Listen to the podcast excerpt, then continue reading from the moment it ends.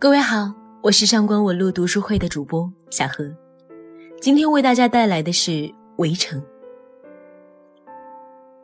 七十二年前，钱钟书写完《围城》，那时候钱钟书三十六岁，和杨绛结婚已经有大约十一年了。人人都传钱钟书和杨绛伉俪情深，但钱钟书却说婚姻是围城。杨绛怎么想呢？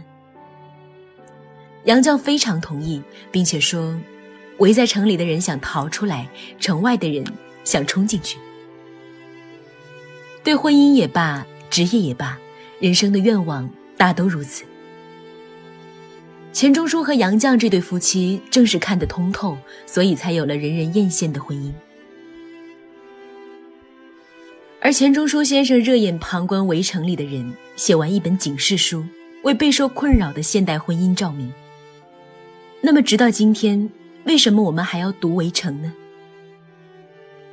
人是一颗种子，先天生着怪病，纵然长成参天巨柏，也还是一颗带着病的巨柏。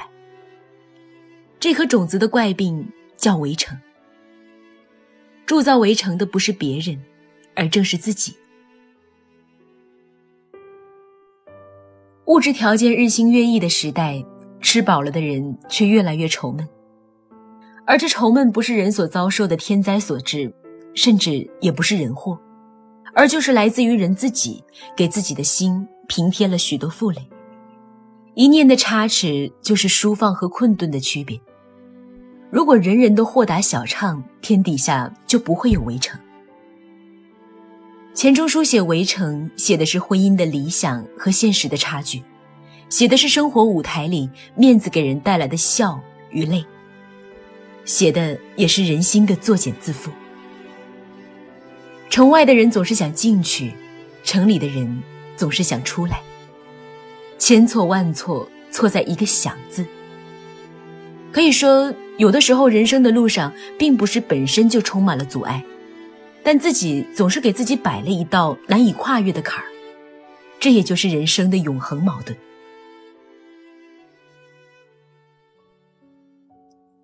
彼时，从法国归来的公子哥方鸿渐还意气风发，被冷艳女博士苏文纨轻言有加。然而，人人都看得出，方鸿渐觉得苏文纨纵然美貌大方、聪明好家世，总归是经了精雕细琢、卖弄做作，所以不喜欢她。却忘了，他也曾在月下差点为他的娇媚做了裙下之臣，也有过几次心动的瞬间。但还是走不到一块儿去。最本质的不与外人道的是方鸿渐的自卑。尽管他不认同苏文纨的才学，并且觉得文凭只是欺骗性的遮羞布，但还是不能无视这块遮羞布给人带来的荣誉。同在国外留学，苏文纨的文凭是真，他的文凭却是假，这是他迈不过去的坎儿。他很快的又为第二道坎摔了跤。他爱苏文纨表妹唐晓芙的天然，但后来苏文纨眼热挑拨二人的关系。那天他们第一次吵架，也是最后一次。唐晓芙看他站在雨里，想一分钟之后他再不走，一定不顾笑话叫佣人请他回来。但一分钟不到，方鸿渐为了他的野蛮的尊严，头也不回的离开。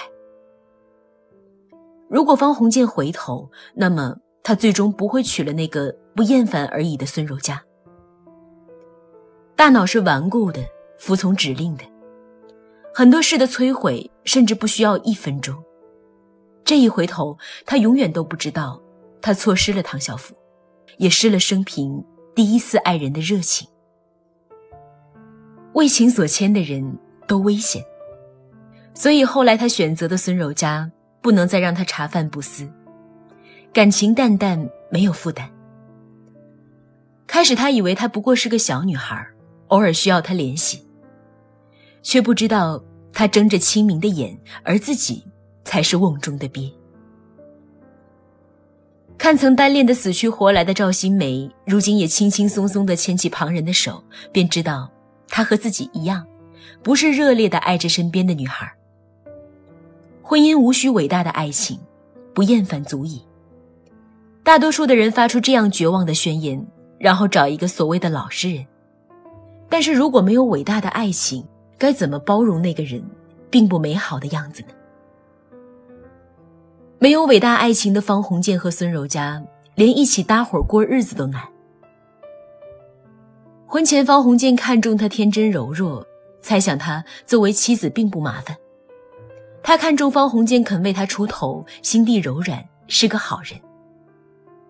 而婚后呢，两个人都露出自己最不堪的样子来。方鸿渐在职业方面无能，经济能力甚至跟不上孙柔嘉，他的柔软变成软弱。当苏文纨轻视孙柔嘉，他不能为他出头。而孙柔嘉其实有顽固的主见，而且常常发脾气，挑起争端。两个人的关系分崩离析，不是由于一次次争吵里的火药味儿，而是因为在一次次争吵里撕光了所有的体面。孙柔嘉怪方鸿渐无能养活自己，方鸿渐恼羞成怒地对孙柔嘉动了手。在外面游荡风的方鸿渐回到家的时候，才知道了孙柔嘉回了娘家。这是《围城》这本书里他们最后一次争吵。孙柔嘉和方鸿渐都暴露出了自己最凶猛、最残忍的样子，扯下了自己和对方脸上的最后一层遮羞布。这是因为婚前彼此不够了解，因此不知道对方的不好，何况感情淡薄，更不愿意相互包容。那么，如果不是孙柔嘉，而是堪称有伟大爱情的唐晓芙呢？如果方鸿渐娶的是唐晓芙？又如何呢？方鸿渐自己也给出了答案。不管你跟谁结婚，结婚以后你总发现你娶的不是原来的人，换了另一个。唐晓芙的青春正盛也会渐渐枯竭，而他偏爱的他年轻人独有的率真，也会为了应对社会、家庭消磨的有所变化。方鸿渐一样会越来越不认识他。但是，谁说方鸿渐不是从来都未曾真的认识过他呢？记忆中的唐晓芙是完美的，保持着全部能吸引方鸿渐的样子。但如果记忆没有戛然而止，或许方鸿渐会看到他的缺点。所谓的结婚后变了一个人，未必是因为对方装假，而是因为你只预备好了接受那个人你最喜欢的部分。却不知道，人有千万种模样，难免也有一种面目可憎。但凡未得到，但凡是过去，总是最登对。香港词人已经在歌里把男女之情写到最残忍、最通透的地步了。因为未得到和已过去，你能留存的永远都是最美好的片段。但如果不是在一起，在生活的琐碎里摸爬滚打，照见彼此最凶恶的面孔之后，仍能相守的婚姻，早晚都会破碎。因为人类总是理想化的，总是渴望得到自己的梦中情人，却忘了梦中情人只存在于梦里。而就算包容了对方最不堪的样子，婚姻就能不成围城，困住可怜的已婚之人吗？很多人差点忘了，婚姻从来都不是两个人的事情。人是社会性的，婚姻里的男女双方都必须要面对双方的家庭。这两个家庭是没有任何血缘连接的，而且不参与两个人互相吸引、相互爱恋的过程。那么，如果男女双方的任意一个和对方的家庭观念相冲突，免不了又起风波。而不得不承认的是，甚至任何亲戚都觉得自己有资格对你的婚姻评头论足。就像孙柔嘉的姑妈，觉得方鸿渐在职业方面的无能配不上自己的侄女，就总是在孙柔嘉的耳边煽风点火。日久天长，孙柔嘉竟已完全受了影响，不再和方鸿渐站在同一战线，而是和姑妈结成怨夫同盟，一起来贬低自己的丈夫。和对方家庭的冲突，并不像一对恋人之间的冲突那样易于调解。而方鸿渐和孙柔嘉的婚姻失败的另一个重要的原因，是他们在结婚之前从来没有好好了解彼此的家庭，并思考如何去应对。那么，人怎么可以避免进入婚姻这种进退两难的围城呢？我想，人应该在走进围城之前驻足停留一下，问清楚自己是不是做好了承受一切不快乐的、不完美的事物的准备。而不是仅仅为即将可能到来的幸福和温馨感到激动和喜悦。人们之所以走进围城还想出来，是因为总在进城之前想得太好。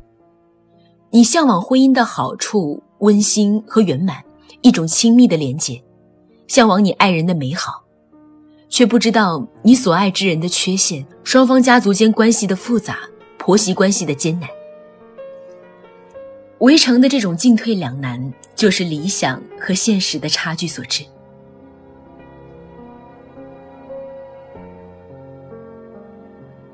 方鸿渐曾经用这样一个比喻来比喻进入婚姻的前后：狗为了追求水里肉骨头的影子，丧失了到嘴的肉骨头。